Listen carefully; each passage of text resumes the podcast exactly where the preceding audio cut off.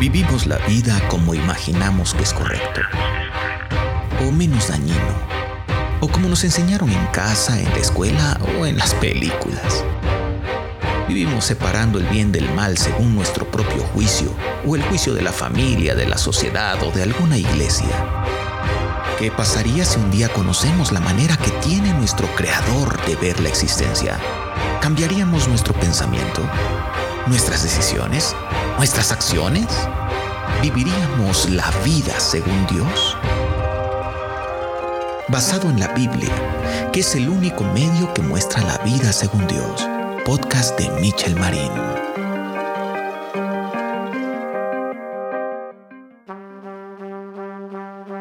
Todos hemos vivido en esclavitud. Todos. Me dirás, jamás he servido a nadie que no sea yo mismo. Mi dignidad es un derecho ganado y estoy en pie de lucha por los compañeros caídos en la mancha histórica de la esclavitud. Y estaré de acuerdo contigo en que la mancha histórica debe ser borrada de tajo e inmediatamente. Pero la esclavitud a la que me refiero es mucho más grave. En un episodio anterior de esta serie platicamos sobre el pecado. Veíamos su devastador impacto sobre la existencia creada por Dios. El pecado es lo más desastroso que ha ocurrido a la humanidad en toda su historia. No hay nada que siquiera se le pueda comparar. La corrupción generada y la deplorable influencia en cada pensamiento, cada decisión, cada acción humana es de dimensiones catastróficas nada se le podrá comparar nunca de ninguna forma. La destrucción espiritual es inimaginable y la muerte como consecuencia es lo más indeseado de la existencia. No hay rival suficientemente poderoso para el pecado, con excepción de Dios mismo. El paso destructor del pecado en la vida es sigiloso y estrepitoso a la vez, es decadente y humillante y a la vez atractivo y concupiscente. Por cierto, la palabra concupiscencia, que es una palabrota, define esos deseos incontrolables, oscuros y prohibidos que todos hemos sentido en algún momento de nuestra vida. Concupiscencia. El pecado es hereditario e inherente. Nos pertenece desde el momento de ser concebidos hasta el momento de nuestra muerte. Eh, no, no, no, no. Corrijo. Nosotros le pertenecemos al pecado desde el momento de ser concebidos y hasta la hora de nuestra muerte. Le pertenecemos. Lo dejamos entrar en el principio y su corrupción indomable se apoderó de todo. De nuestro cuerpo, de nuestra mente, de nuestro espíritu, de nuestras sociedades, de nuestras ideas, de nuestras iniciativas, de nuestra voluntad. Hemos estado esclavizados, hemos estado actuando a sus órdenes y aunque veamos las consecuencias con claridad, las menospreciamos en nuestra carrera por cometer ese pecado que nos encanta. Todos hemos vivido en esclavitud, todos. Romanos 6:16 dice, ¿No sabéis que si os sometéis a alguien como esclavos para obedecerle, sois esclavos de aquel a quien obedecéis? Sea del pecado para muerte o sea de la obediencia para justicia? Y ¡pum! Ante nuestros ojos se ven de pronto dos caminos. Uno que es el sometimiento al pecado para muerte y el segundo que es la mismísima libertad. Capítulo 1. El rescate. Dios no se quedó sentado sin hacer nada al respecto de la esclavitud a la que el ser humano se había sometido voluntariamente. Su creación maravillosa había utilizado su libertad para entregarla al pecado. La libertad es de esas cosas que no sabes que las tienes hasta que las ves perdidas. No es fácil saber que se es libre, así como es difícil saber que se es esclavo. Abolir la esclavitud es complicado porque hay dos partes que se oponen a tal cosa, unos explícitamente y otros implícitamente. Esto es lamentable. Al pueblo de Israel le pasó. Fueron rescatados de la esclavitud a la que estaban sometidos políticamente allá en Egipto. Y cuando salieron empezaron las quejas y las protestas. Querían volver. No sabían cómo vivir en libertad. Les costó 40 años de su vida entender que estaban en verdadera libertad. Pasó algo muy parecido con pueblos africanos sometidos a esclavitud. Las depresiones eran tan profundas que terminaban quitándose la vida o vagando errantes por los caminos de la tierra. Algo similar ocurre cuando a la luz de la escritura somos rescatados por el Señor. Primero que nada, somos rescatados por el Señor. No buscamos nosotros a Dios para que nos rescate, sino que Él viene a rescatarnos por su amor a nosotros.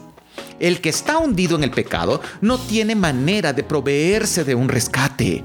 No puede hacer nada al respecto. Está sometido, cubierto, dominado, muerto en sus pecados. No es la víctima la que propicia su rescate. No es él quien decide los pormenores de su rescate.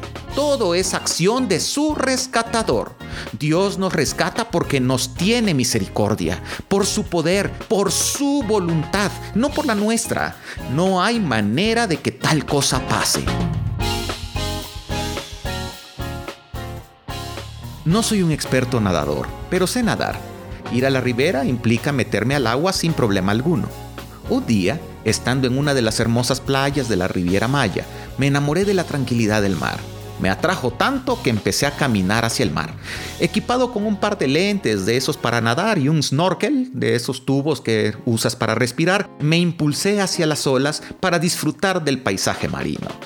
En un par de minutos estaba agotado por respirar por la vía del snorkel Sentí de inmediato que mis pies ya no tocaban fondo y empecé a desesperarme, a agitarme y a buscar frenético una manera de salvar mi vida. No fui al puesto de rescatistas a platicar con ellos y a decirles que sí aceptaba que me salvaran ya de mi muerte inminente. Claro que no. Solo sentí una mano de un amigo mío que me tomó del brazo y pude pararme en una piedra para recuperar el aliento. Cristo hace lo mismo por un pecador. Mete su mano y la saca para liberarlo de la esclavitud del pecado, sin preguntarle si quiere o no. Capítulo 2. El amor por la libertad. A veces pensamos que somos libres. Creemos que la libertad es una cosa política y nos plantamos en las plazas públicas a buscar que los gobernantes nos escuchen. En cierta forma muy específica se consigue cierto grado de libertad, sobre todo de las injusticias ante otros seres humanos que resulten autoritarios y dominantes. Pero esa es la mínima de las libertades. Ni siquiera podría decirte que has empezado a disfrutar de libertad alguna. Hay esclavos mencionados en la Biblia que vivían en absoluta libertad a pesar de ser esclavos de los romanos.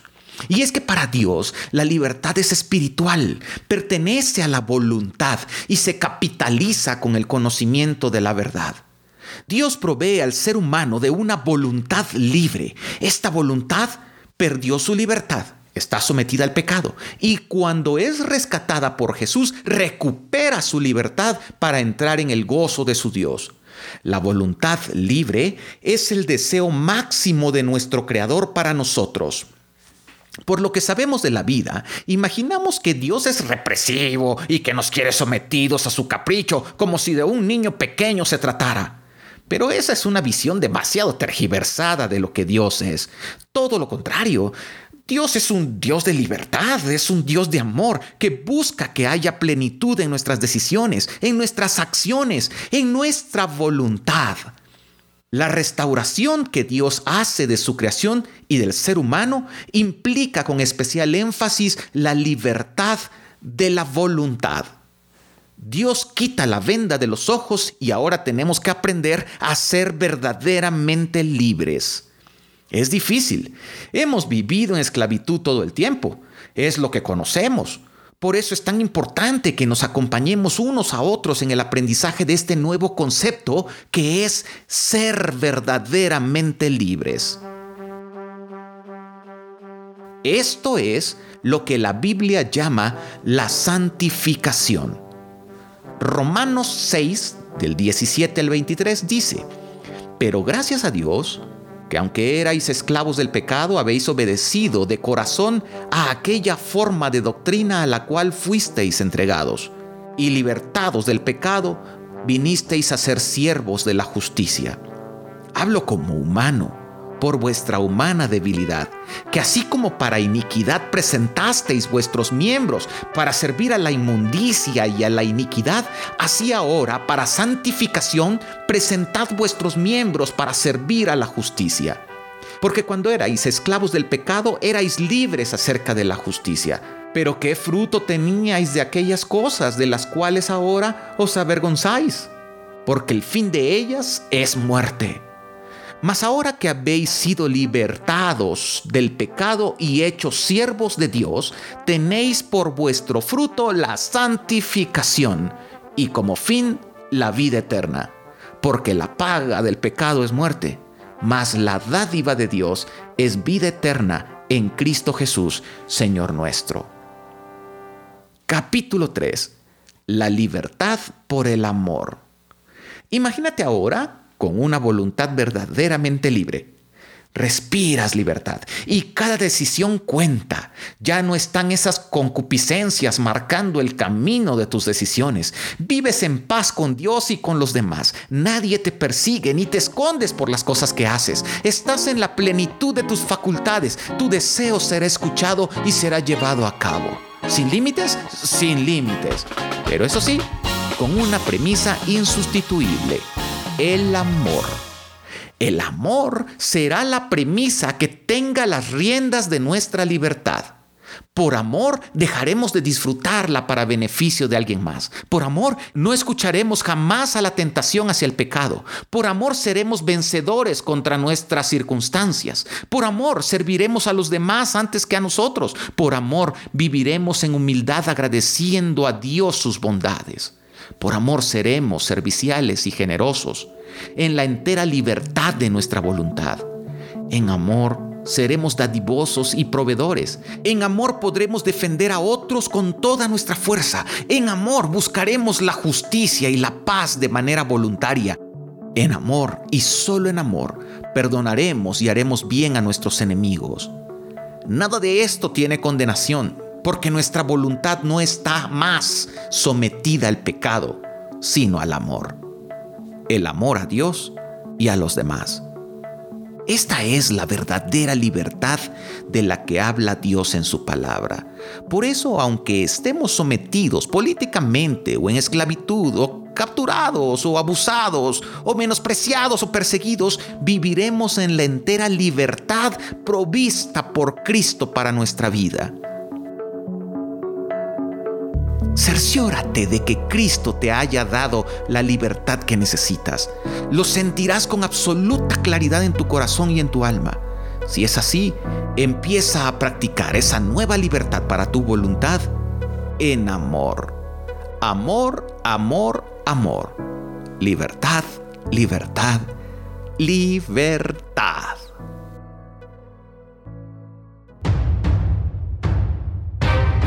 Que conoces un poco más del pensamiento de tu Creador de acuerdo a las Escrituras, ¿vivirías la vida según Dios? Para mayor información, conéctate a nuestras redes sociales. Busca La Vida Según Dios. Podcast de Michel Marín. Saludos y bendiciones.